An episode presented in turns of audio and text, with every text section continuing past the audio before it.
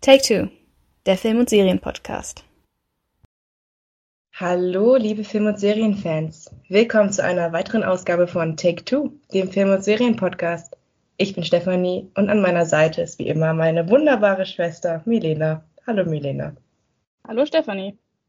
Ja, wir sind wieder da. Ich bin überrascht, Milena, dass du dich überhaupt bereit erklärt hast, jetzt schon wieder einen Podcast mit mir zu machen, wo du mich die letzten anderthalb Wochen in Person ertragen musstest. Hast du dich schon erholt von, von dem Familientreffen? Werde ich jemals darüber hinwegkommen? Ich weiß es nicht. Nein, es war wirklich sehr schön. Ich muss sagen, es ist auch eine Geduldsprobe mit mir, Raphael und Papa gemeinsam wandern zu gehen. Das muss man erstmal, das muss man erstmal schaffen.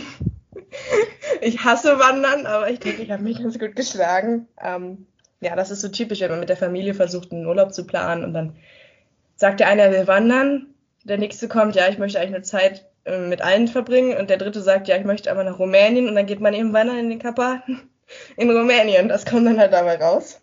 Niemand ist so ganz glücklich. Aber Tyrion Lannister will sagen, ich war sehr glücklich. das ist das, der Anzeichen, das Anzeichen für einen guten Kompromiss, würde Tyrion Lannister sagen, wenn keine Person wirklich glücklich ist. Aber Melina war glücklich. Das ist schön. Ich fand super. An sich kann ich nur äh, ähm, empfehlen. Ich finde generell Osteuropa ist immer eine Reise wert. Gerade Rumänien ist ein sehr schönes Land. Die Sprache ist schon mal bekannt, selbst wenn man kein Rumänisch spricht. Wir haben ja vermutlich, viele von uns haben Französisch oder Latein, Latein in der Schule gehabt und dann kann man das ganz gut ableiten. Also man findet sich gut zurecht und es ist relativ preiswert, muss man auch mal sagen. Und um diese kurze Werbung abzuschließen. Sponsert vom Tourismusverband Rumänien. Genau. Das Land hat alles zu bieten. Wunderschöne Wiesen, schöne Berge, wunderschöne Küste zum Schwarzen Meer, Vampire. Alles ist mit dabei. Also fahrt nach Rumänien. Uns hat es gefallen. Aber das soll nicht das Thema heute sein. Wir werden nicht wirklich vom rumänischen Tourismusverband gesponsert. Nein, wir wollten, nur, wir wollten nur mal Werbung für dieses schöne Land machen, weil uns irgendwie alle gefragt haben, warum fahrt ihr nach Rumänien? Als ob das so abwegig wäre. Ist ein schönes Land, Hallo, Leute. Dracula kommt aus Rumänien. Das sollte doch schon Grund genug sein. Hey, vielleicht sollten wir mal einen Podcast über die besten Vampirfilme machen oder so. Da ist die BBC Dracula-Verfilmung schon mal nicht dabei. Würde euch das gefallen? Schreibt es uns. Heute soll es aber um ein ganz anderes Thema gehen. Und zwar reden wir über, das ist wirklich jetzt ein ganz krasser Shift von den Dracula-Filmen. Wir reden über die neue Persuasion-Adaption von Netflix. Persuasion, weiß nicht, ob das ein Begriff ist, aber es ist ein von 1817 geschriebener Roman von der wunderbaren Jane Austen, der, naja, ich weiß nicht, so ein bisschen unter dem Radar läuft, weil ja gerade Jane Austen so extrem von Stolz und Vorteil überlagert wird. Jeder kennt dieses Werk, aber die anderen sind nicht so bekannt. Nichtsdestotrotz ist die Jane Austen-Faszination immer noch extrem groß, selbst 200 Jahre nach ihrem Tod. Und bevor wir jetzt über Persuasion an sich reden, dass die Adaption mit Dakota Johnson und Cosmo Jarvis heißt er, glaube ich. genau. Äh, in der Hauptrolle reden wir, wollte ich dich kurz fragen, Milena, das heißt kurz, kannst auch gerne länger was dazu sagen. Was macht denn die Faszination Jane Austen aus? Warum wird immer noch 200 Jahre nach ihrem Tod ihr Werk verfilmt? Warum werden immer noch ihre Bücher gelesen? Das ist eine gute Frage, denn das frage ich mich auch schon seit geraumer Zeit, warum gerade Austen so beliebt ist. Ich glaube nicht mal Dickens hat so viele Fans ich kenne zumindest keinen vergleichbaren Klassiker, Shakespeare mal ausgenommen, der so oft adaptiert und verfilmt wird. Ich weiß nicht, ich würde mich auch sehr für deine Meinung interessieren, weil ich, ähm, ich lese sehr viele Klassiker und deswegen ist meine Meinung vielleicht jetzt nicht so unbedingt relevant. Ich weiß, dass du nicht ganz so ähm, interessiert bist an, an früher Literatur aus dem 19. Jahrhundert, aber ich persönlich denke, dass ein Teil der Faszination Austen darin liegt, dass es halt wieder perfekter Eskapismus ist. Du hast ähm, schöne Bälle, nette Kostüme, du hast Liebesgeschichten, wobei die in den Büchern tatsächlich gar nicht so einen großen Raum einnehmen, wie die meisten Menschen denken. Es sind tatsächlich eher ähm, Sittenromane, Gesellschaftsromane, die sich mit der Gesellschaft beschäftigen und nicht so sehr mit den Charakteren. Aber ja, ich glaube einfach für viele Leute ist halt dank Stolz und Vorurteil die Regency-Ära, in der Jane Austen halt spielt, so synonym geworden mit Kostümdramen und mit Romanze. Und ich glaube, viele Leute finden diese, ja, diese etwas archaischen Rollenbilder mit dem Mann als Gentleman, der die Dame umwirbt, irgendwie ansprechend. Wahrscheinlich gerade, weil ähm, so eskapistisch ist. Und da liefert Jane Austen einfach. Und man muss noch dazu sagen, das sage ich selbstverständlich, aber sie ist auch einfach eine sehr gute Schriftstellerin. Also ihre Plots sind auch nach 200 Jahren noch wirklich interessant. Sie schreibt, sie schreibt sehr interessante Charaktere, die sehr komplex sind. Und ähm, sie ist auch einfach sehr witzig. Das hätte ich jetzt auch gesagt. Es ist schön, dass du das ansprichst, dass die, ja, die Romanzen eigentlich nur eine Randnotiz sind. Es ist eine Mischung aus Romanze und Gesellschaftsroman, wobei ich schon glaube, dass der Fokus eher auf diesem gesellschaftlichen Teil ist, den sie dann teilweise auch schön durch den Kakao zieht mit ihrem etwas subtilen, nicht immer leicht zu verstehenden Humor, den man dann erst vielleicht beim zweiten oder dritten Mal anschauen des Films oder der, des äh, Lesens des, des Werkes ähm, entdeckt, dass das witzig gemeint war. Ja, und ich denke auch, dass die elegante und vornehme Sprache viele Leute äh, anspricht, weil es sich eben vom Umgang her, von der Kommunikation, die den, die, die Charaktere voneinander pflegen, vom, vom Verhalten, dass sie an den Tag legen, ähm, extrem unterscheidet von, von heutigen Werken, was, glaube ich, die Faszination auch ausmacht. Da sind wir bei dem Eskapismus, was du schon angesprochen hast. Interessant auch, dass Jane Austen selbst nie geheiratet hat, obwohl alle ihre Charak Hauptcharakterinnen, auch interessant, dass es immer Frauen sind, am Ende verheiratet sind. Das ist vielleicht auch noch etwas, was das Ganze so ein bisschen faszinierender macht. Vielleicht war es auch ihr Eskapismus, wer weiß. Ja, aber schon interessant, dass ausgerechnet Jane Austen diesen, ähm, diesen Durchbruch hatte, weil es gab ja durchaus auch andere Schriftstellerinnen aus der Zeit und vielleicht ein bisschen später, dass ausgerechnet diese Bücher so einen hohen Stellenwert haben. Ich muss zugeben, können wir jetzt gleich schon übergehen, ich habe selber nur ein Buch gelesen und ja, relativ viele Adaptionen gesehen. Das heißt, zu ihrem Schreibstil kann ich nicht ganz viel sagen. Ich glaube, bei dir sieht das anders aus, oder? Du hast schon deutlich mehr Werke gelesen. Ich habe alles gelesen, außer Mansfield Park. Boah. Das steht auf der Liste. Da kommt die Literaturwissenschaftlerin raus. Es sind auch nicht so viele Bücher, muss man sagen. Jane Austen ist ja nicht so wahnsinnig alt geworden. Was ist denn dein Lieblingswerk ist denn von Jane Austen? Das wollte ich dir gefragt Das wollte ich auch gerade. okay, du fängst an. Nein, du fängst an. Okay, ich fange an. Ähm, mein Lieblings, meine Lieblingsgeschichte muss man ja sagen, weil es das einzige Werk, was ich gelesen habe, ist tatsächlich Emma. Da waren die Adaptionen so gut, dass sie mich tatsächlich zum Lesen des Werkes gebracht haben. Bei mir ist es immer so, dass ich, ich bin nicht die größte Leseratte, dass ich meistens irgendwie eine Adaption brauche, ähm, die mich irgendwie catcht und dann will ich auch wissen, wie es weitergeht.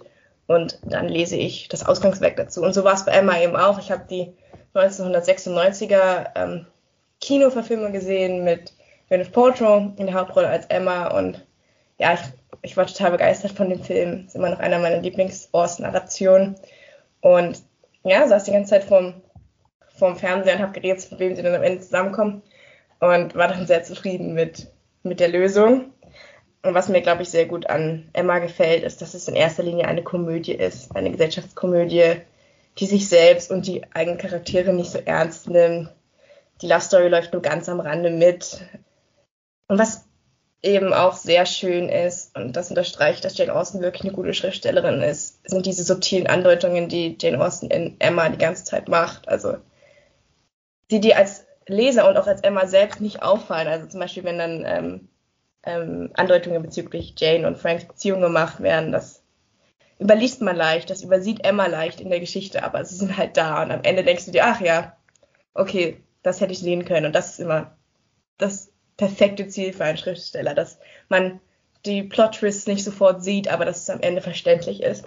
Und, oder auch Emmas Gefühle in Bezug auf äh, Mr. Knightley. Ich meine, sie denkt sogar über ihn nach, während sie mit Frank tanzt, aber es ist so, so subtil geschrieben, dass es dir einfach nicht auffällt. Und das, das gefällt mir sehr gut. Dazu kommt eben dass sie nie Highbury verlassen. Es ist immer der gleiche Personenkreis. Das ist so ein bisschen wie bei Agatha Christie, finde ich.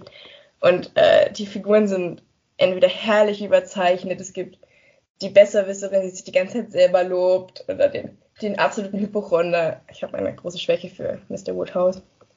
und im Falle von Emma und Mr. Knightley sind sie dann eben auch sehr vielschichtig und realistisch. Also Emma ist nun wirklich nicht perfekt. Ich liebe sie gerade dafür, dass sie so fehlerbehaftet ist und ja, dass sie so dieses reiche, verzogene Mädchen am Anfang ist, das dann eben auch Fehler macht und äh, ja, aus diesen Fehlern dann auch lernt. Und Mr. Knightley ist zwar perfekt, aber dann eben auch nicht perfekt, weil er sie die ganze Zeit ähm, ja, zurechtweist und ja, was ihm eigentlich nicht zusteht, muss man ganz klar sagen. Und sie so ein bisschen mansplained. Aber ähm, ja, am Endeffekt erkennen sie dann beide ihre Fehler und äh, ja, ihre Gefühle füreinander. Und ich glaube, das ist der Hauptgrund, warum ich Emma mag, ist, dass es mein absolutes Lieblings-Love-Trope ist und das ist Friends to Lovers. Ich bin der Meinung, da kannst du mich gerne äh, korrigieren, dass Freundschaft die wichtigste Basis für eine erfolgreiche Liebesbeziehung ist, weil die, es war gut, wenn die Leidenschaft da ist, aber im Endeffekt verbringt man den ganzen Tag miteinander. Man muss, man muss sich gern haben und man muss auf einer freundschaftlichen Ebene funktionieren. Und deswegen, ähm, ja, habe ich mich da immer mehr hingezogen gefühlt als ähm, zu Lizzie und Darcy zum Beispiel, die ja sehr durch dieses, durch diese Leidenschaft auffallen. Und ja, es ist das einzige Werk, wo der, wo die Hauptcharakterin schon den Helden vorher kennt und dann es eben um andere Dinge geht in der Geschichte als sonst, wo sie sich treffen und aneinander verlieben. Aber darum geht es in Emma nicht. In Emma geht es die ganze Zeit um diese Gerüchtekirche und diese Comedy und ja, das liebe ich einfach. Deswegen funktioniert es auch gut auf der Leinwand aus meiner Sicht. Und ich war sehr, jetzt muss ich aufhören beim Emma Rand, aber ich war sehr traurig, als die Pandemie ausgebrochen ist und ich nicht in den Emma-Film zusammen mit ihr reingehen konnte von ja. 2020. Ich war so traurig, weil ich habe mich so gefreut, dass es neu verfilmt wird, weil ich finde, ich bin wirklich zufrieden mit jeder Adaption, außer der von Mark Strong wo Mark Strong Mr. Knightley ist, da bin ich nicht ganz so zufrieden mit. Aber ich finde, Emma funktioniert immer sehr gut im TV, auch in der modernen Adaption, wie zum Beispiel bei äh, Clueless. Und deswegen war ich so traurig, dass ich nicht reingehen konnte. Aber als er dann auf einem Streamingdienst zur Verfügung stand, habe ich ihn dann gleich, glaube ich, fünfmal in einer Woche geguckt oder so. Also ich war auch sehr zufrieden mit der Adaption. Also Emma geht bei mir immer. So, jetzt, jetzt höre ich aber auf. Und gibt die Frage mal an dich weiter. Ja, das, deswegen habe ich das äh, noch aufgespart, meine Antwort, weil mein Lieblings-Austin ist tatsächlich Persuasion. Und ähm, wenn ihr euch ein bisschen mit diesem Film beschäftigt habt oder ihn gesehen habt, ist euch wahrscheinlich jetzt klar, dass es ein etwas kontroverserer Podcast wird. Beziehungsweise ein ziemlich kritischer. Ich mag Persuasion, also, oder auf Deutsch Überredung, ganz gern, weil es das reifste Werk von Jane Austen ist, meiner Meinung nach. Und auch eins der nuanciertesten. Und ähm, ja, reif und nuanciert ist jetzt nicht unbedingt das, womit ich diesen Film beschreiben würde. Das ist ich werde alles. auf einen großen Rant verzichten, zu sagen, warum ich Persuasion liebe. Ja doch, sag mal. Ich habe jetzt hier gerade den großen Rant durchgelassen. Jetzt fühle ich mich richtig schlecht. Nein, das wird doch noch alles kommen, wenn wir den Film besprechen. Dann werde ich die ganze Zeit sagen, im Buch war das aber besser. Okay, aber interessant, dass keiner von uns beiden äh, Stolz und Vorteil als, als liebstes Werk hat. Weil das würden ja die meisten angeben. Ja, das ist sicherlich auch eins der besseren von ihr. Ich mochte schon immer, schon immer Überredung ganz gern, weil ich die, ähm, ich finde Lizzie Bennett als Hauptfigur manchmal ein bisschen zu perfekt. Sie ist sehr, sehr witty, also sehr, sehr clever und ähm, sehr selbstbewusst und sehr hübsch natürlich auch. Und Anne Elliot ist so ein bisschen, ja, das Mauerblümchen. Sie ist sehr ruhig, sie tritt nicht wirklich für ihre eigenen Interessen ein. Sie ist auch nicht wirklich sassy oder sowas. Sie ist halt eine, eine Durchschnittsfrau. Und ja, sie ist vermutlich der Ja, ich glaube, da können sich viele, da können sich viele Leser halt drin wiederfinden, denke ich. Und ähm, viele sagen auch, dass Anne von allen Figuren vielleicht äh, Orson am meisten geähnelt hat. Das ist natürlich Mutmaßung, aber er gibt ähm, Ansätze, dass es vielleicht sogar ein bisschen autobiografisch war, weil ähm, Jane Austen auch in ihrer Jugendzeit einen Heiratsantrag bekommen hat und sich dann aber entschieden hat, den abzulehnen und dann auch für den Rest ihres Lebens unverheiratet geblieben ist. Und so ähnlich ist ja auch der Plot von Persuasion. Nur, dass das, es hier ein Happy End stimmt. gibt. Das stimmt. Ja, ich muss auch sagen, es ist immer einfach, die lauten Charaktere rauszuheben, so wie, wie Emma oder Lizzie, die halt extrovertiert sind und unglaublich viel Aufmerksamkeit auf sich ziehen. Aber genauso wichtig ist es eben auch, Heldinnen äh, zu schreiben und auch zu zeigen auf der Leinwand, die reservierter sind, schüchterner, zurückhaltender. Und ähm, ja, ich finde Anne auch als Charakter eigentlich, eigentlich sehr, ähm, sehr faszinierend. Ich denke auch, dass ich persönlich Anne mehr ähneln würde als Emma, aber Emma ist halt sau unterhaltsam. Deswegen yeah. mag ich halt Emma sehr gerne. Vielleicht kann ich noch ähm, zwei Worte sagen, weil du ja auch die vorherigen Emma-Adaptionen angesprochen hast. Es gibt auch ähm, frühere Verfilmungen von, von Überredung. Ich habe zwei davon gesehen, nämlich die von 1995 mit Kieran Hines und es gibt noch eine etwas jüngere aus den frühen 2000ern mit Sally Hawkins als, als äh, Anne. Und ich finde äh, beide jetzt nicht unbedingt perfekt. Also sie haben beide so ihre Schwächen sind aber sehenswert durchaus. Wenn man das Buch mag, kann man sich die angucken. Vor allem die ältere Persuasion-Verfilmung ist sehr buchgetreu und finde ich auch von den dreien, die ich jetzt gesehen habe, eindeutig die beste. Wie gesagt, alle haben ein bisschen, ein bisschen Schwächen. Ich fand jetzt die perfekte Persuasion-Verfilmung war leider noch nicht dabei. Aber wenn ihr nur eine Persuasion-Verfilmung seht in eurem Leben, dann am besten wahrscheinlich die von 1995. Da kommt das Buch noch am besten bei raus. Guckt auf keinen Fall diese.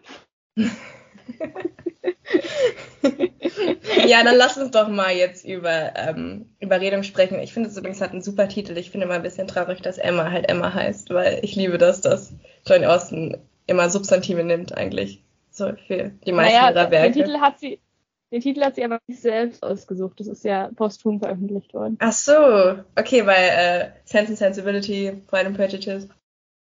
Ja, aber ähm, Persuasion ist tatsächlich erst nach ihrem Tod, glaube ich, veröffentlicht worden. Okay, na gut. Ähm, reden wir kurz über die Produktion. Und zwar, was ganz besonders ist, ist, dass eigentlich zwei, ne, ähm, zwei Überredungs- bzw. Persuasion-Filme ursprünglich angekündigt waren. Es gab die Version, die jetzt veröffentlicht wurde, also die Adaption mit Dakota Johnson ähm, als Persuasion von Netflix. Und dann sollte es noch, gab es in früheren Stadien noch ähm, eine Produktion mit Sarah Snook als Anne, die auch kommen sollte, die äh, ein bisschen buchgetreuer werden sollte, die dann aber eingestellt wurde. Und ich denke, wir sind uns beide einig, dass wir lieber die andere Version gesehen hätten, die buchgetreuere, ernstere Version. Aber was wir bekommen haben, ist eine, ja, was ist es eigentlich? Es ist eine verfremdete Adaption mit einem moderneren Hauch, die dadurch uns mehr ansprechen soll, aber es ist dann eben nicht so umgeformt worden, wie jetzt zum Beispiel Clueless bei Emma, also komplett in die moderne Zeit. Es spielt nach wie vor in der Zeit, in der es auch spielen soll, aber hat jetzt halt diesen modernen Touch und ich denke, das hat nicht so gut funktioniert.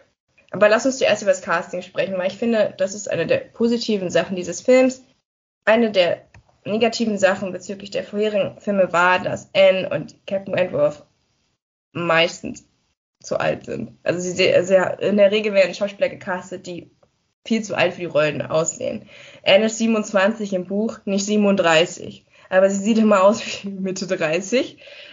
Ähm, dementsprechend war das erstmal positiv, fand ich, dass sie ähm, vom Alter her versucht haben, originalgetreuer zu sein, was, was das Casting angeht. Wie würdest du das sehen?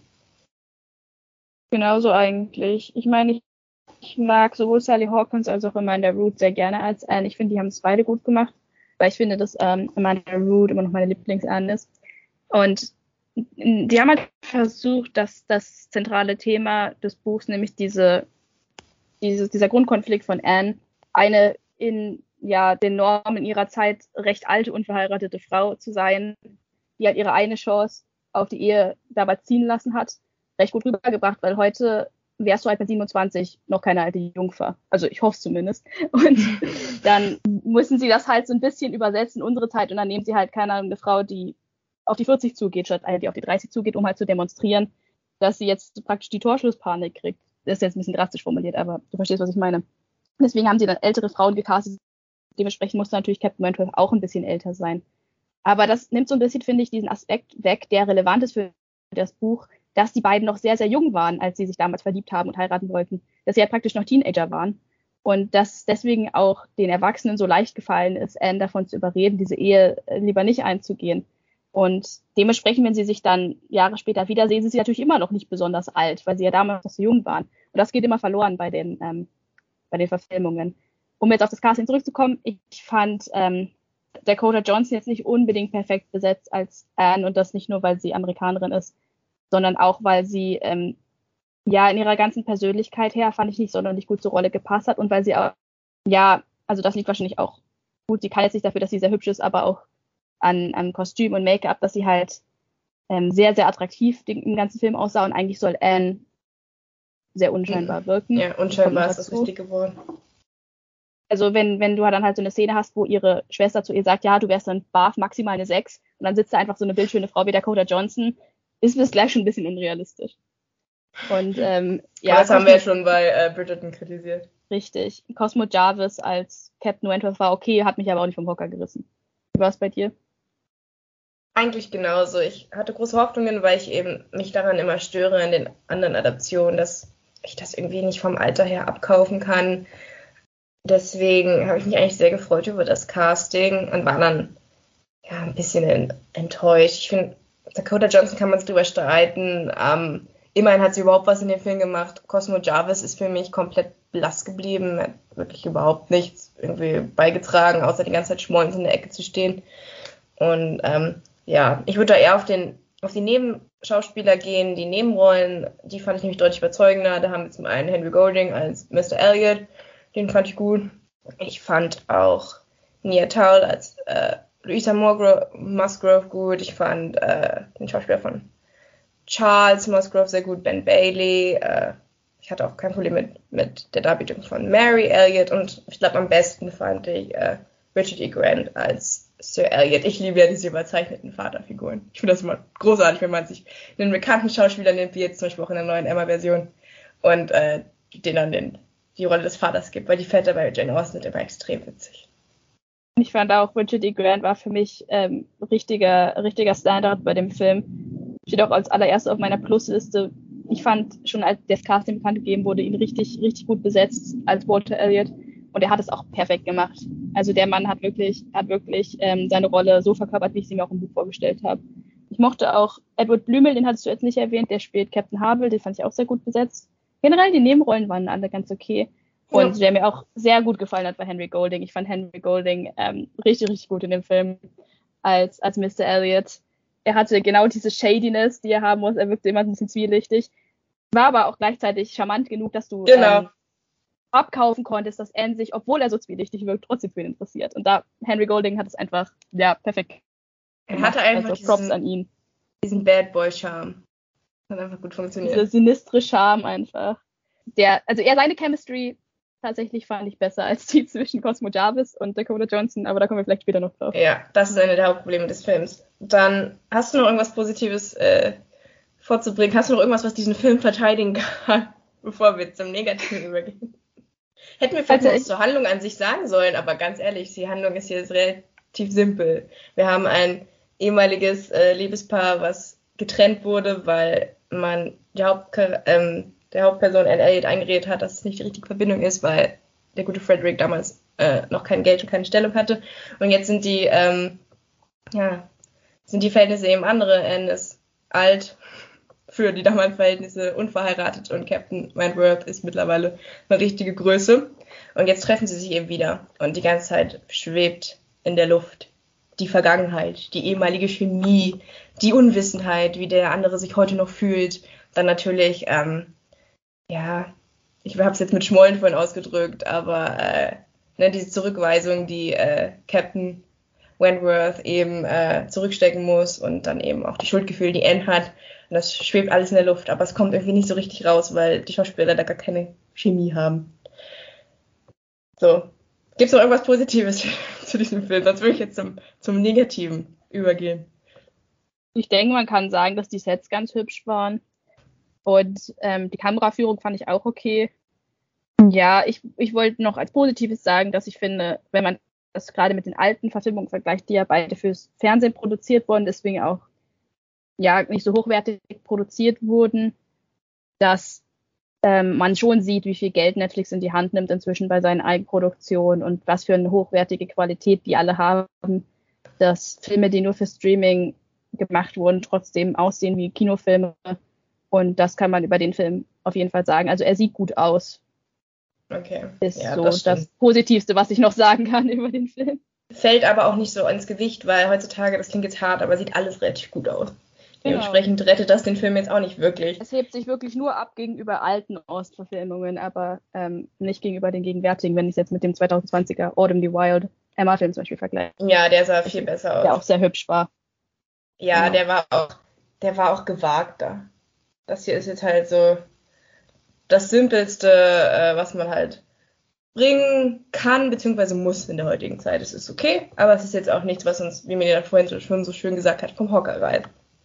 Kommen wir jetzt auf die schwierigen Teile dieser Adaption. Und zwar würde ich da zuerst gerne auf die Sprache eingehen, weil das ist etwas, woran ich mich sehr störe, weil ich ja vorhin gesagt habe, dass es eine der Sachen ist, die ich glaube, dass die Leute mögen an äh, Orson, dass sie so ein bisschen gestelzter, geschwollener reden. So, das macht die Liebeserklärung dann gleich viel schöner. Und da frage ich mich eben, wenn man versucht, das runterzubrechen, du hast es schon angesprochen mit dem, ich bin im Bar mindestens äh, eine 6. Auch diese wunderschöne äh, Zeile mit, jetzt sind wir äh, keine Fremden, jetzt sind wir äh, Exes, irgendwie sowas, haut sie da raus. Äh, ich habe schon wieder aus meinem Gedächtnis verbannt. Ähm, dann frage ich mich doch, okay, warum versuche ich das zu modernisieren, aber bleibt dann im gleichen Setting? Warum sage ich nicht dann, okay, ich mache es jetzt komplett neu und mache es in ein modernes Heutz äh, Setting von heutzutage, wie zum Beispiel bei Clueless, wo wir das in dieses, die ganze Emma-Dramatik ähm, in das Highschool-Setting verfrachtet haben, was wirklich sehr gut funktioniert hat. Oder ich mache gleich eine komplett neue Geschichte. Wieso verändere ich die Sprache so sehr? Meine einzige Begründung oder Erklärung dafür ist, dass Netflix denkt, dass alle Zuschauer zu dumm sind, um die Sprache zu verstehen. Es ist wirklich Anders schlimm. kann ich mir wirklich nicht erklären. Es ist schmerzhaft. Es ist eine richtige Verdummung einfach von dem, dem Ausgangs, wenn du so, so richtig poetische Sprache hast und dann kommt da sowas raus wie Now we're worse than strangers, we're exes. Oder äh, Frederick redet an einer Stelle über ein Upgrade oder ähm, halt dieses If you're a five in London, you're a ten in Bath. Oder, oder sie sagt doch an einer Stelle, I never trust a ten oder sowas der Film wird auch richtig schlecht altern, weil ich glaube, in 10, 15 Jahren wird niemand mehr verstehen, worum es hier eigentlich geht oder was das Ganze äh, eigentlich soll. Am schlimmsten, muss ich sagen, fand ich nicht mal unbedingt, dass sie es alles so modernisiert haben, obwohl ich das auch hinter schlimm fand. Am schlimmsten fand ich dann diese Shifts, was das Register angeht, dass sie halt teilweise so reden und dann reden sie wieder Regency-mäßig. Und du sollst das ernst nehmen. So, die Szenen, die im modernen Englisch gehalten sind, die sollen lustig sein. Und dann kommt aber wieder eine Szene, die du ernst nehmen sollst und es funktioniert halt überhaupt nicht wegen dieser Wechsel, dann hätten sie das ganze Ding so als Parodie aufziehen wollen, dann reden halt alle so irgendwie, keine Ahnung, äh, ein Fleabag mitspielen. Aber dass sie dann halt wechseln und dass der Film dann doch wieder ernst genommen werden möchte, funktioniert halt überhaupt nicht. Wirklich nicht. Also du hast diese wunderschönen Passagen von Jane Austen in diesem Werk. Wie gesagt, ich habe nur Ausschnitte von gelesen, beziehungsweise jetzt auch die Vergleiche gesehen. Und dann kommt, wird das so runtergebrochen auf so richtig plumpe Sachen wie Now we're strangers, worse than strangers, we're exes. Und dann guckt sie dabei in die Kamera, redet noch mit dir, weil das ist der nächste Punkt, den ich an der Sprache extrem auszusetzen habe. Es wird konsequent die vierte Wand durchbrochen. Eine der fundamentalen Regeln beim Schreiben ist, oder auch in der Filmindustrie, show, don't tell.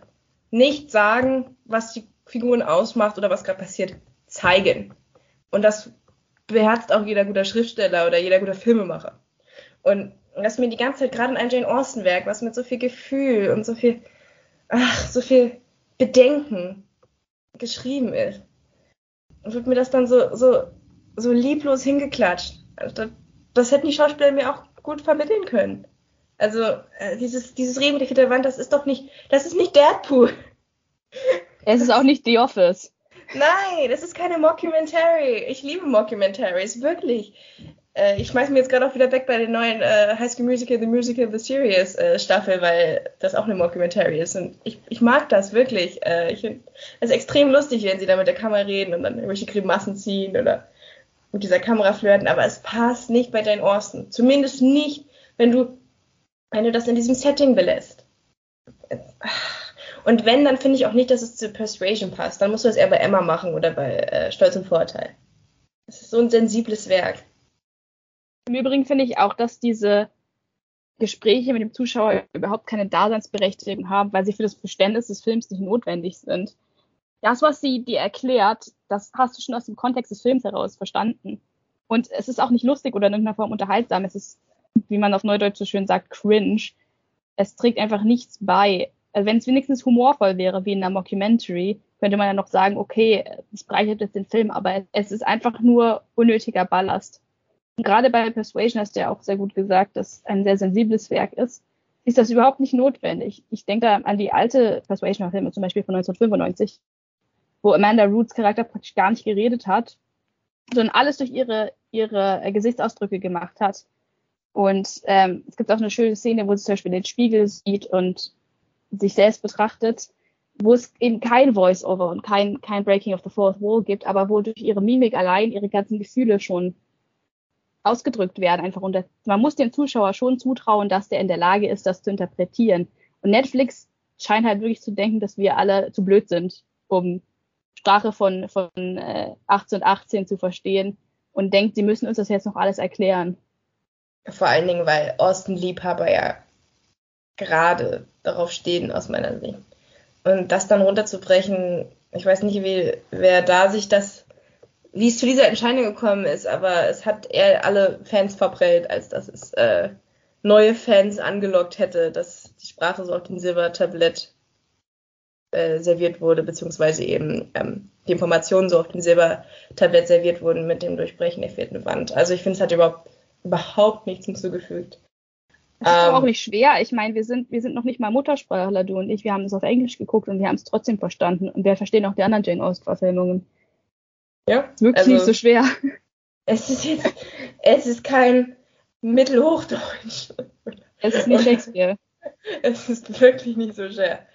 Gut, dann lass uns vielleicht jetzt über die Kostüme und das Make-up reden, ähm, was ich auch sehr lieblos fand. Das ist ein Wort, was ich heute noch sehr oft in den Mund nehmen werde. Es, also wirklich, das war ja wohl das minimalistischste, was man hätte machen können. Diese Jacke, die er in einer in der einen Szene trägt. Das sieht aus wie so eine Jagdjacke, die man heutzutage trägt. Ja, da, dazu wollte ich auch noch was sagen. Ähm, führende Jane Austen-Experten aka meine beste Freundin, die sich sehr gut mit Osten auskennt, hat auch kritisiert, dass Anne immer dunkle Kleidung trägt. Im Übrigen ist es, war es so, dass in der Regency-Zeit unverheiratete Frauen helle Kleidung getragen haben, meistens weiß, gerade für Debütantinnen. Aber das siehst du auch schön in den ähm, alten Osten-Verfilmungen, zum Beispiel die Stolze Vorurteil-Verfilmung mit Jennifer Ehle und Colin Firth, dass sie alle so weiße, cremefarbene Kleider tragen. Und ähm, hier trägt Anne immer dunkle Kleidung. Und das ist, ich denke, ein, dem Einfluss von Bridgerton geschuldet, wo halt die Kostüme sehr bunt sind, aber eben überhaupt nicht, überhaupt nicht originalgetreu. Nein, aber sie sehen jetzt auch nicht so fancy aus wie in dem neuen Emma-Film, wo die teilweise auch zu überdreht waren. Also die waren auch nicht teilweise nicht komplett originalgetreu. Dann trägt zum Beispiel eine, eine Szene so eine Art Choker oder so, das hättest du damals niemals getragen. Aber es ist jetzt auch nicht so extravagant, dass man denkt, okay, hier wollten sie mal neue Nuancen einführen, hier hätten sie jetzt, hier haben sie mal was Neues ausprobieren wollen, damit wollten sie dem Film jetzt eine neue Wendung, einen neuen Anstrich geben. Es ist einfach, weißt du, an einer Stelle trägt sie eine Bluse und einen Rock. Ja. Das könnte auch heutzutage sein. Also das haben die halt irgendwie noch einen Kostümfundus gehabt. Genau, das heißt, genau, als ob du da irgendwie im Keller noch geguckt hast, was haben wir noch übrig, womit können wir das so billig und so, so schäbig wie möglich machen.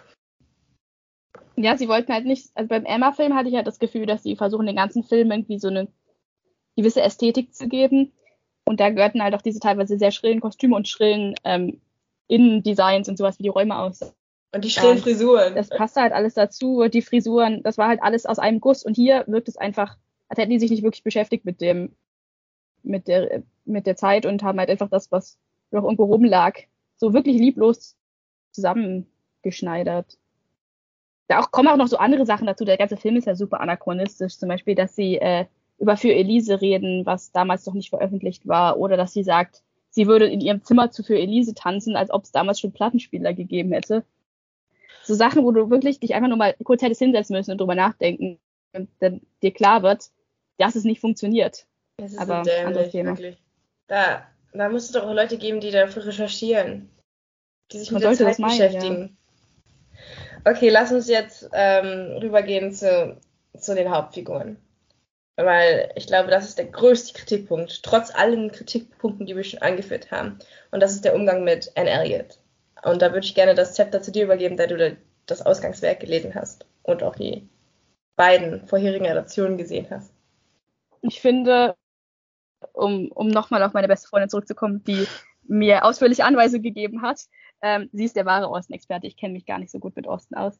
Ähm, sie hat sehr gut äh, darauf hingewiesen, dass Anne halt wirklich eine graue Maus eigentlich im Buch. Sie ist so ein richtiges Mauerblümchen. Ihre Familie tritt die ganze Zeit auf ihr rum. Sie wird nur ausgenutzt. Sie ist auch eine typische Middle Child halt zwischen einer, einer kleinen Schwester, die super hypochondrisch ist, um Aufmerksamkeit zu kriegen, und einer älteren Schwester, die super eingebildet ist, weil sie das Lieblingskind vom Vater ist, ist Anne halt so ein bisschen die, die immer übersehen wird und ähm, ja, nie redet und immer stillschweigend leidet, nicht mehr beachtet wird. Und jetzt hast du hier so eine, so eine ähm, Anne Elliot, die ja praktisch wie Lizzie Bennett sein soll, halt nur in schlecht, die super clever wirken soll, die witzig wirken soll, die auch in wirklich unpassender Art die Aufmerksamkeit auf sich zieht. Ich denke nur an die Szene, wo sie aufsteht und beim, nee, oder was sagt sie beim Essen, dass Charles eigentlich sie hatte heiraten wollen. Ja, die hätte ich jetzt auch angeführt, die Szene.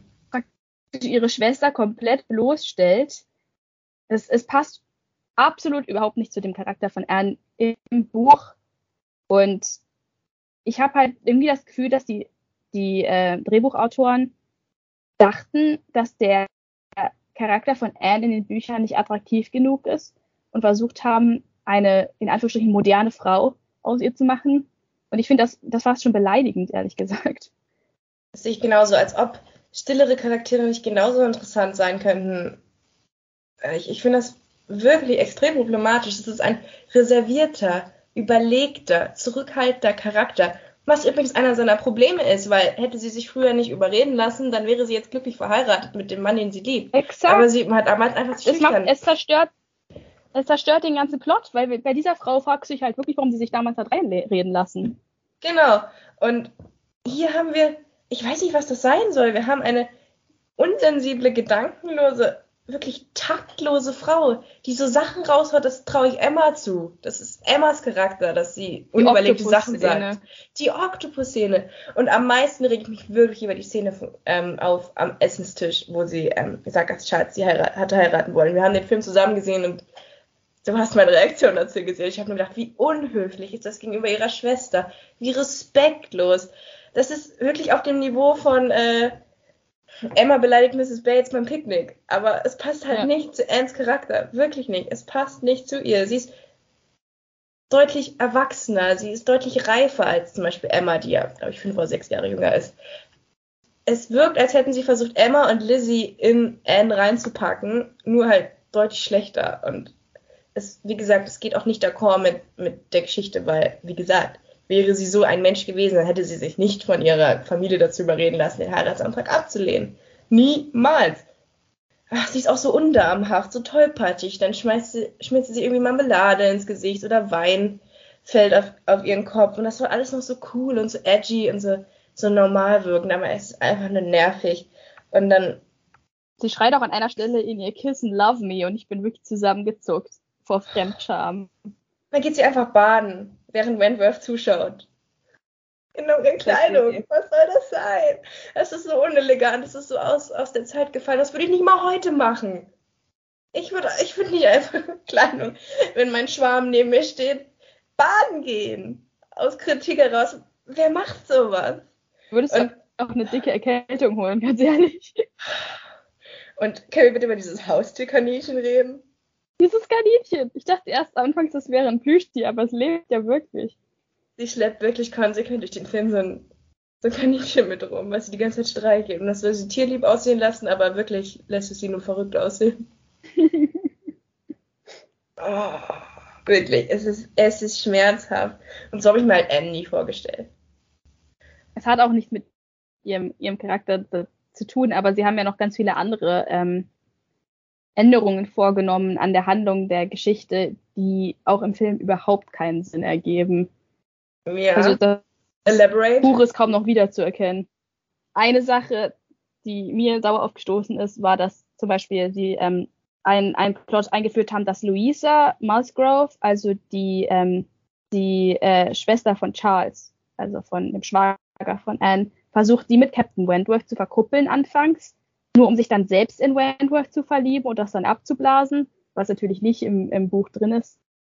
Oder ähm, es gibt eine Szene, wo Wentworth und Anne einfach sich unterhalten im Wald und über ihre Gefühle reden, was den ganzen Film irgendwie komplett idiotisch aussehen lässt, weil wenn sie Charaktere gewesen wären, die sich unterhalten, dann gäbe es diesen Film nicht, dann gäbe es dieses Drama nicht.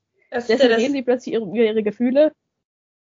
Das ist ja das Ding, weswegen ich mich noch nicht für Persuasion so erwärmen konnte, weil sie einfach nie miteinander reden. Weißt du, bei Emma wird viel zu viel kommuniziert, aber bei, was zu Problemen führt und bei äh, Persuasion ist es genau andersrum. Dadurch, dass sie nicht reden, kommen die Probleme. Und ich stelle mir das irgendwie schwierig vor, ein Buch zu lesen, ja zwei Charaktere, die nie so wirklich miteinander reden. Aber ja, sie können ja auch nicht wirklich miteinander reden. Ja, klar. Weil die damaligen Kon die Konventionen es ja gar nicht erlaubt haben, dass ein Mann und eine Frau alleine miteinander ja allein sind und sich und mal ehrlich, wenn ähm, du deinen Ex treffen würdest nach irgendwie zehn Jahren, die meisten sollten nicht mal wissen, dass du in einer Beziehung warst und du das auch nicht erwähnen kannst, weil es dir super peinlich ist, würdest du jetzt wahrscheinlich auch nicht das große Fass in der Öffentlichkeit aufmachen. Vermutlich also es, nicht. Ergibt schon, es ergibt schon Sinn. Ja, Oder, noch so ein Ding ähm, übrigens, dass sie immer die ganze Zeit alleine rumlaufen und dass niemand da ist, um zu, zu chaperone. Auch sehr merkwürdig. Ja, auch, auch äh, total anachronistisch, weil die Leute sich halt überhaupt nicht damit beschäftigt haben. Und was mir auch am, was mich am meisten aufgeregt hat, war die Darstellung von Mr. Elliot. Aber ich weiß nicht, ob ich dazu was sagen soll, weil ähm, Spoiler und so. Kannst du es umschreiben? Also, was ich tatsächlich merkwürdig fand, am Ende heiratet. Gibt es äh. dann so eine Hochzeit äh, aus unterschiedlichen Ständen? Ist das auch im Buch drin? Nein. Okay. Ich denke, ich sage es einfach mal, weil das Buch ist 200 Jahre alt. Und, ja, ähm, ich denke auch, wer ja, die meisten Leute, die das gucken, kennen die Handlung. Genau, denke Aber ähm, Mr. Elliot verfolgt ja einen bestimmten Plan, während er Anne den Hof macht. Spoiler, er ist nicht in sie verliebt oder beziehungsweise nicht ausschließlich, sondern er hat durchaus wirtschaftliche Interessen, die er sichern möchte. Und ähm, statt im, im, äh, im Buch ist es dann voll der Schock, als sie das rausfindet. Äh, Im Film erzählt er ihr das einfach äh, spontan und sie so, ja, okay, ähm, du willst mich also nur heiraten, um dein Erbe zu retten. Klar, bin ich dabei. Die findet seine Ehrlichkeit charmant ich meine, es ist Henry Golding, das heißt, man kann es noch irgendwie nachvollziehen, aber es ist halt einfach so stumpfsinnig. Es das war halt einfach völlig Sinn. unnötig, dass er ihr seinen ganzen Plan. Außerdem ist es total antiklimatisch, weil du in dem Moment schon weißt, dass das Love Triangle sich in eine bestimmte Richtung auflösen wird und das ist nicht, dass die beiden Cousins heiraten. Und natürlich am Ende die Hochzeit. Der Plan von Mr. Elliot ist ja ähm, zu verhindern, dass Mrs. Clay, die ähm, niedriger geborene Witwe, die kein, keine äh, finanziellen Mittel hat, sich an den, äh, naja, mehr oder weniger reichen, so reich ist er ja nicht, ähm, Mr. Walter Elliot ranmachen möchte, dass die eben nicht heiraten, weil er Angst hat, wenn die beiden heiraten, kriegt vielleicht Mr. Elliot noch mal ein Kind und dann wird er enterbt. Er ist ja der eigentliche Erbe. Das will er verhindern. Und deswegen versucht er an Anne ranzukommen, um dann über sie diese Beziehung zwischen Mrs. Clay und Mr. Elliot zu verhindern. So weit, so clever. Was halt überhaupt keinen Sinn ergibt, ist, dass er dann am Ende Mrs. Clay selbst heiratet. Weil jemand, der so an, seinem, an seinem äh, wirtschaftlichen Fortkommen interessiert ist, würde doch nicht die, die, diese Frau, die halt versucht, Golddigger, sagt man das ja auf Englisch, einen, einen reichen Arling zu heiraten, um halt selbst voranzukommen. Sie sind ja praktisch das Gleiche, sie machen ja das Gleiche. Es ergibt überhaupt keinen Sinn, dass sie heiraten würden. Was tatsächlich im Buch ja. passiert, ist, dass er sie praktisch abwirbt und zu seiner Geliebten macht. Was ja auch irgendwie Sinn ergibt. Es ergibt wirklich keinen Sinn. Aber dass er, sie, dass er sie heiratet, wäre halt komplett kontraproduktiv. Ja, wie Mr. Knightley sagen würde, er ist hier überlegen im Sense and Situation. Das funktioniert nicht. ja, er macht sie halt im Buch zu seiner Geliebten, oder das wird zumindest angedeutet, zieht sie dadurch aus dem Verkehr und sorgt dafür, dass sie nie wieder in der Situation kommt, dass sie ähm, Mr. Elliot, also den älteren Mr. Elliot, heiraten kann. Dass er sie selbst heiratet und noch impliziert wird, dass sie sich ineinander verliebt haben, ist so lächerlich. Das ist wirklich lächerlich. Also, der, der ganze, ganze Film ist Plot der zweiten Hälfte löst sich auf. Es ist wirklich schrecklich. Bin, ich, hab mich, ich war wirklich schockiert, als ich das gesehen habe. Ja, wir waren alle schockiert. Auch die Chemie zwischen ähm, Frederick und Anne ist nicht vorhanden. Ich finde halt auch, wenn man so einen Plot aufzieht, dann muss da unglaublich viel über Blicke kommen oder Berührungen oder was weiß ich. Ist gar nichts. Er sitzt die ganze Zeit nur schmollend in der Ecke rum, weil er äh, sich immer noch äh, schlecht behandelt fühlt und äh, Anne wiederum leidet die ganze Zeit auf eine extrem lächerliche und undamhafte Art und Weise. Ja, gut zusammengefasst. Dankeschön, ich habe mir wirklich Mühe gegeben. Mehr als dieser Film. Ich habe ja die Vermutung, wo wir immer gesagt, sagen, dass dieser Film sehr lieblos gemacht ist, ohne dass jemand sich irgendwie Gedanken darüber gemacht hat, dass der Film hauptsächlich entstanden ist, um halt zu verhindern, dass die Fox Persuasion Verfilmung kommt, weil halt mit, Netflix mit Sarah Snook. Genau, weil halt Netflix interessiert daran ist, jetzt dank Bridgerton möglichst viel Period-Drama-Filme rauszubringen, viele Kostümdramen, um halt ähm, noch auf dieser Bridgerton-Welle zu reiten. Und dass sie jetzt ähm, das dann aufgezogen haben, relativ schnell und ohne groß ähm, da was rein zu investieren, um halt sicherzustellen, dass niemand anderes konkurrierende Filme auf den Markt bringt. Wir haben auch eine sehr unerfahrene Regisseurin an, angeheuert, Carrie Crack, die vorher auch nur Theaterregisseurin äh, war. Das ist ihr erster Film und ich finde, das merkst du auch so ein bisschen, dass im Film nicht so wirklich zusammenpasst, dass die, die Schauspieler die Rollen nicht richtig, also vor allem die Hauptcharaktere nicht richtig rüberbringen, was ja auch eine Frage der Regie sein kann, genau. dass ihnen einfach nichts gegeben wurde, womit sie arbeiten können. Ja, oder dass auch niemand drüber guckt. Also da muss doch einer sagen, ja bitte, äh, das ist ein bisschen zu viel. Ja, das ist eine, das ist eine Regiefrage, weil Dakota Johnson ist keine schlechte Schauspielerin, die könnte das durchaus. Aber ähm, hier wurde halt, hier wurde halt, glaube ich, einfach ein bisschen versagt bei der Regie, um es mal drastisch auszudrücken. Vielleicht halt auch, weil sie keine Filmerfahrung hat, groß. Und weil es halt so lieblos irgendwie zusammengestückelt wurde, der ganze Film. Deswegen diese Unterstellung von mir, vielleicht liege ich da falsch, dass es halt wirklich nur gemacht wurde, um noch als Bridgerton Cash in, äh, zu fungieren. So, wir saugen jetzt noch ein bisschen mehr aus diesem Bridgerton-Hype raus, machen jetzt Und noch die andere Produktion mit der auszustechen.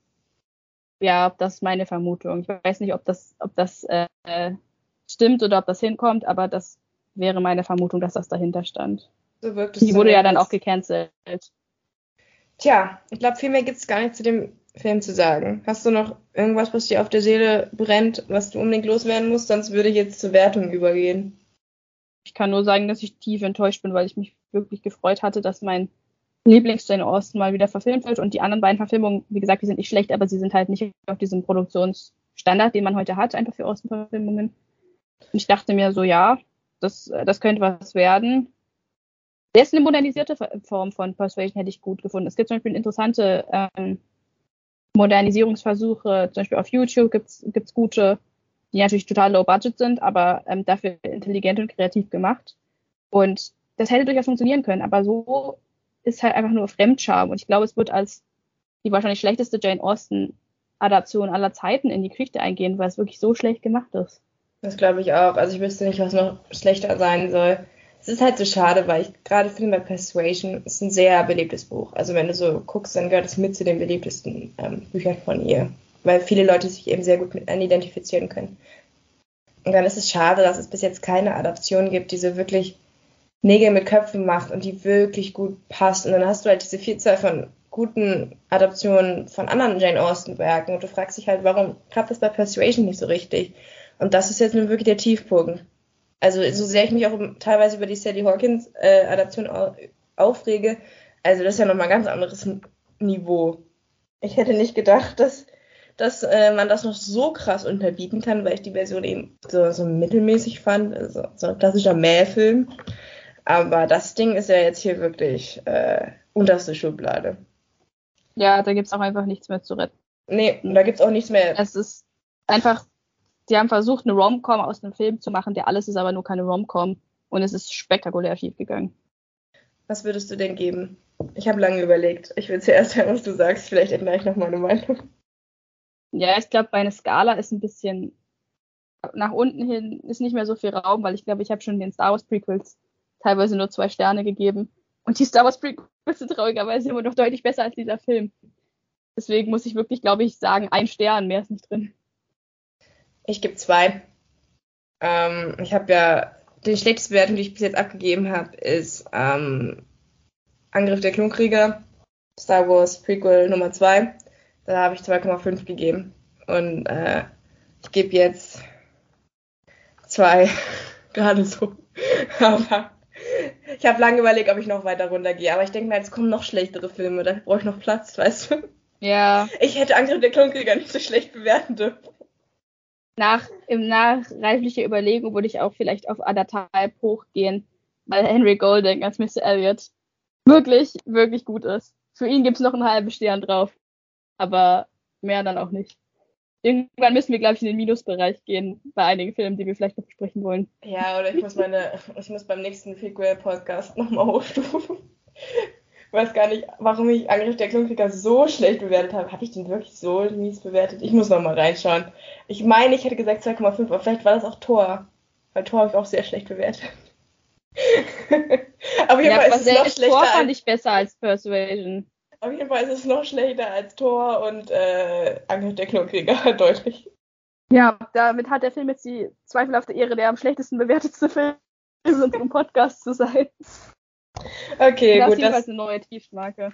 Das war's schon wieder. Wir haben jetzt äh, zwei sehr schlechte Bewertungen hintereinander abgegeben, sowohl für Tor als auch, also zumindest von meiner Seite aus, als auch für Persuasion. Aber ich kann euch versprechen da draußen, beim nächsten Podcast, wer, was auch immer das sein wird, wird es vermutlich wieder eine bessere Bewertung geben, weil wir haben schon so ein paar Pläne. Und ich hoffe, dass, und ich denke, dass wir da gute Bewertungen raushauen. Es sei denn, als nächstes kommt hier eine Ringe-Serie. Dann könnte es nochmal richtig schlecht werden. Aber müssen wir mal schauen. Ich denke, zwischen ähm, Persuasion und in der Macht werden wir noch ein paar kleine Vorbereitungen, sage ich mal, auf äh, andere große Produktionen machen, die jetzt demnächst rauskommen. Also bleibt dabei und hört rein. Wir haben noch ein paar kleine Überraschungen im Petto für euch. Dann bedanken wir uns, dass ihr reingehört habt und sehen uns bei der nächsten Ausgabe. Bis dahin. Tschüss. Vielen Dank fürs Zuhören.